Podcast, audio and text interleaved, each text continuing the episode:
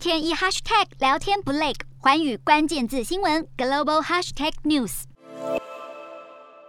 白俄罗斯国防部二十号宣布，将延长与俄罗斯的联合军演，以因应两国边境不断增加的军事活动，但并没有明确指出结束日期，意味着俄军可能无限期驻扎白俄，遭美方痛批是在加深乌俄边境的紧张局势，且一再验证俄国将入侵乌克兰的事实。但俄罗斯驻联合国代表则反控，美英情报人员对于乌克兰情势的评估不能相信，因为他们在美军带头侵犯伊拉克前，曾犯下许多严重错误。他还说，没有人能对俄国在国内何处军演指手画脚。俄军目前从北、东、南三面包围乌克兰，北面的白俄有三万名俄军，距离乌克兰首都基辅不到两百公里，极具威胁性。而最新卫星照也显示，俄军在乌克兰边境展开新一轮部署。美国驻俄罗斯大使馆警告当地美国公民，应尽快制定撤离俄罗斯的计划。而欧盟执委会二十号透露，俄罗斯如果入侵乌克兰，将遭到的一些制裁细节，俄国将被切断与国际金融市场联系，也无法取得重要的出口商品。